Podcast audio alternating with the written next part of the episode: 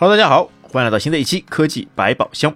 那经常呢，在网上冲浪的时候呢，除了直接点击链接打开网页之外呢，哎，有的时候我们会很好奇，那地址栏上面呢，能看到很多的那个网址后缀，像什么点 com、点 cn、点 net 等等。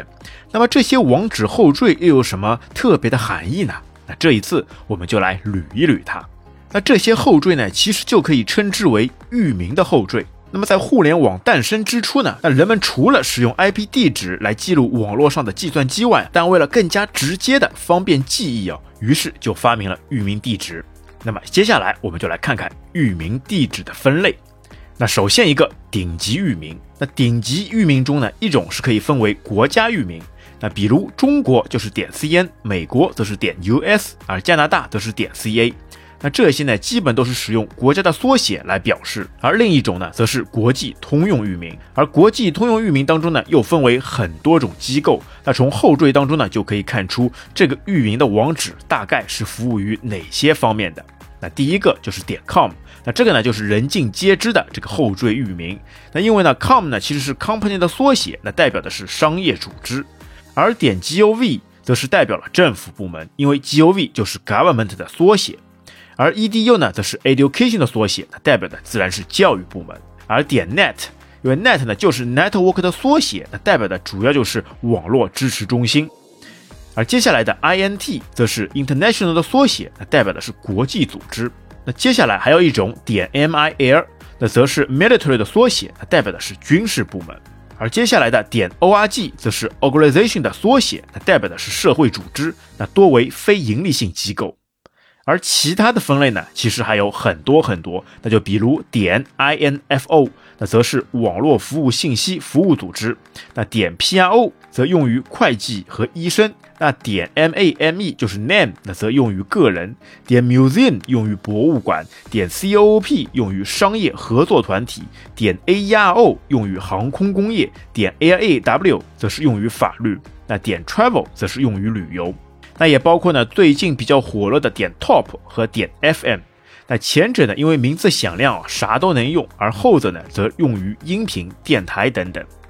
那顶级域名下来呢，则会有二级域名或者是三级域名。那么这里用一个域名来打一个比方，那比如点 gov 点 cn，那在这里呢，就出现了两个顶级域名。那怎么来区分呢？哎，那这里要敲黑板，注意了啊！那这里呢，其实主要看的呢，就是最后一个小数点后面的那个域名分类。那这里就是点 cn，那这个呢，就是它的顶级域名，而前面的一个点 gov 则是它的二级域名。那包括二级域名在内的后缀名啊，都是可以自定义的。那说白了呢，也就是说为了好看而已。那这样呢，既可以蹭到顶级域名的名气，那又可以呢，方便人们的记忆。那对于那些全球性服务的企业而言，那他们呢是最喜欢使用当地的国家域名来区分地域了。那随着互联网规模的逐渐扩大，那抢注域名的事件呢也是经常发生。就比如之前的微博和小米的域名，都是花了大价钱才买来的啦。那要如何去注册这些域名呢？